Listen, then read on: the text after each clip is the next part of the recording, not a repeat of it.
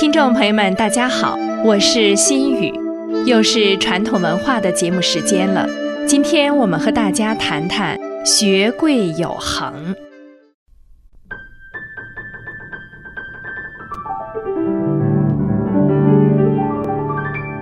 古人学习始终以致用为纲，重在实践，讲求无倦于精进，学贵有恒，最忌一曝十寒，也就是对自己要勤勉，不能懈怠，功到自然成。所谓书读百遍，其义自见。以下是古人劝学的两个故事。东晋大诗人陶渊明节操高尚，学识渊博。有个少年向其请教说：“我非常敬佩先生的学识，想向您请教读书的妙法。”陶渊明说：“学习哪有妙法？勤学则进，辍学则退呀。”他拉着少年的手来到稻田旁，指着一根苗说：“你仔细看看，它是否在长高？”少年注视了很久，说：“没见长呀。”陶渊明反问道：“真的没见长吗？那么矮小的禾苗是怎样变得这么高的呢？”他见少年低头不语，便进一步引导说：“其实它是每时每刻都在长啊，只是我们肉眼察觉不到。读书学习也是同理，学识是一点一滴积累的，有时连自己也不易觉察到。”但只要勤学不辍，就会日有所长。接着，陶渊明又指着西边的一块磨刀石，问少年：“那块磨刀石为何像马鞍一样的凹下去呢？”“那是磨损成这样的。”少年随口答道。“那它究竟是哪一天磨损成这样的呢？”少年摇摇头。陶渊明说：“这是农夫们天天在上面磨刀磨锄，日积月累，才成为这样的。学习也是如此。如果不坚持读书，每天都会有所亏损啊。”少年恍然大悟，拜谢了陶渊明。陶渊明为其写道：“勤学如春起之苗，不见其增，日有所长；辍学如磨刀之石，不见其损，日有所亏。”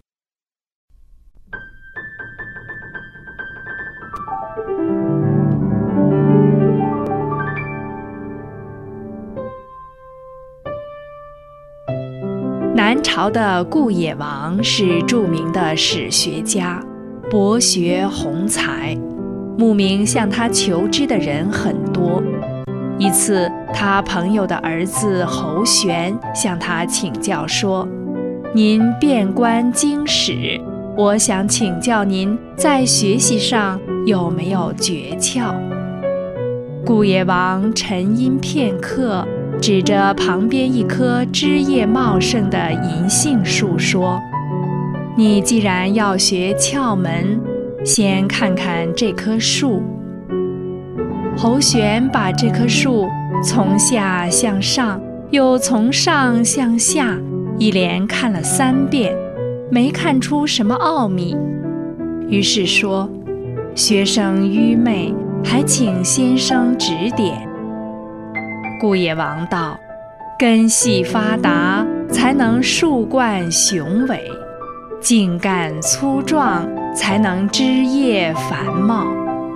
同理，学习扎实，才能稳步提高；志向崇高，信念坚定，才能前程远大。”以树为例，树要成长，一岁一圈年轮，岁岁增大；人要精进，一步一个脚印，步步向前。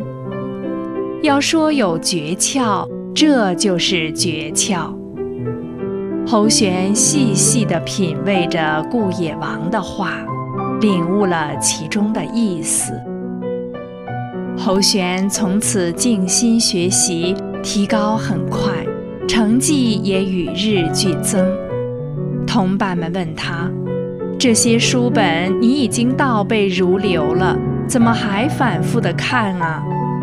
侯玄说：“学习无捷径可走。”必须一步一个脚印。我对书中的道理有许多还没有悟到或做到，当然要温故而知新。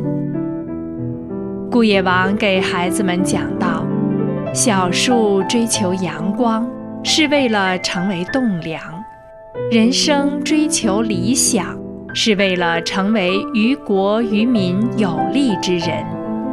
人贵有志，学贵有恒，任何时候都不能够放弃。古人认为，读书求知的过程，也是不断完善自己品德修养的过程，以达到学以修身、学以养德、学以成人的目的。